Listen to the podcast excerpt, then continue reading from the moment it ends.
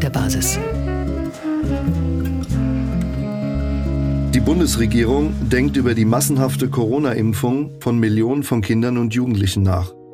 Dabei soll ein experimentelles Vakzin des Herstellers BioNTech zum Einsatz kommen, das die Zellen unserer Kinder gentechnisch verändert. Wir wissen, dass das Risiko-Nutzen-Verhältnis für Kinder mit einer solchen Corona-Impfung derart negativ ist, dass eine Impfung weder freiwillig noch zwangsweise gerechtfertigt wäre.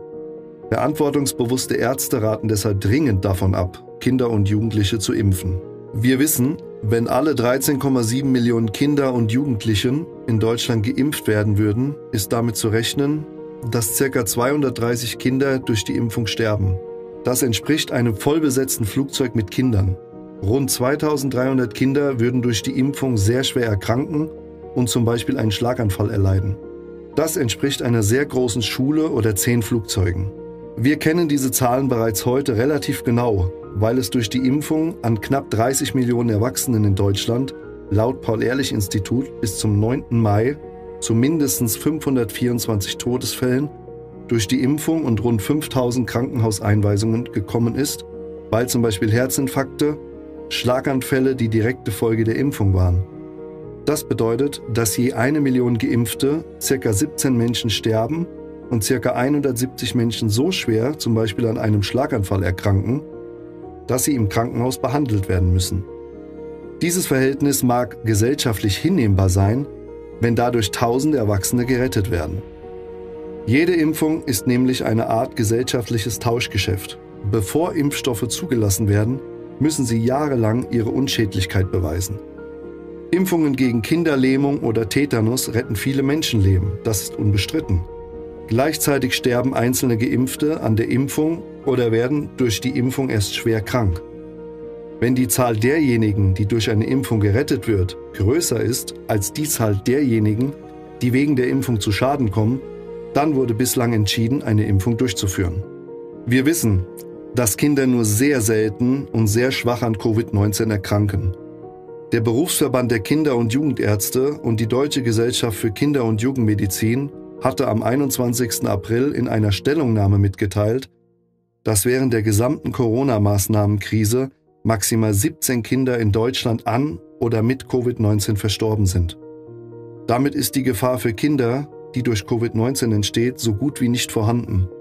In derselben Zeit sind 25 Kinder in Schwimmbädern ertrunken und 55 Kinder bei Autounfällen gestorben. Eine Impfung ist für Kinder und Jugendliche daher überhaupt nicht sinnvoll, weil 17 Todesfällen mit Covid-19 über 230 Todesfälle als direkte Folge durch die Impfung selbst gegenüberstehen würden.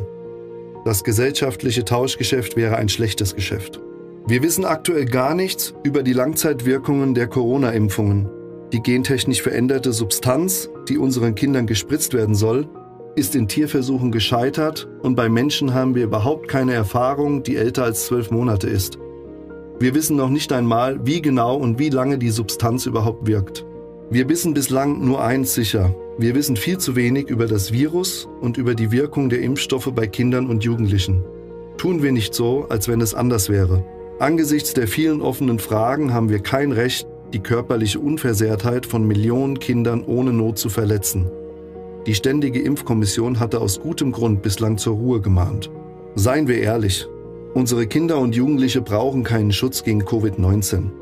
Das einzige Argument, das hier von den Erwachsenen gebracht wird, ist, dass die Kinder die Alten schützen sollen, indem sie sich völlig sinnlos impfen lassen, um damit eventuell eine Herdenimmunität zu schaffen, die in Tierversuchen mit gentechnischen Substanzen nicht erreicht worden ist.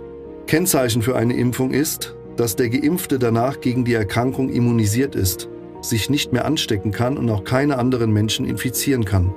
Das ist bei den Impfstoffen genannter Präparaten von AstraZeneca, BioNTech etc. nicht der Fall. Der Ethikrat und auch das Gesundheitsministerium sowie das RKI haben dies mehrfach deutlich betont. Knapp 57.000 Geimpfte haben sich nach Angaben der Bundesregierung erneut infiziert. 33.269 Geimpfte erkrankten an Covid-19 und von den 6.221 Geimpften die im Krankenhaus behandelt werden mussten, verstarben 2707 Geimpfte. Tatsächlich handelt es sich nicht um Impfstoffe, sondern um gentechnisch veränderte Substanzen, denn Impfstoffe würden eine Immunisierung bewirken.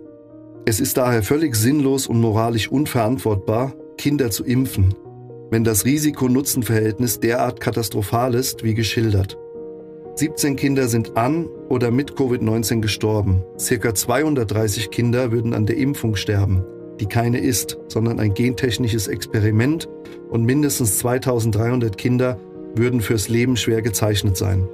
Unsere Regierung sollte so ehrlich sein und den Eltern sagen, dass rund 2700 Kinder mit Vorsatz getötet oder schwer verletzt werden sollen. Zwischentöne. Ein Podcast der Basis.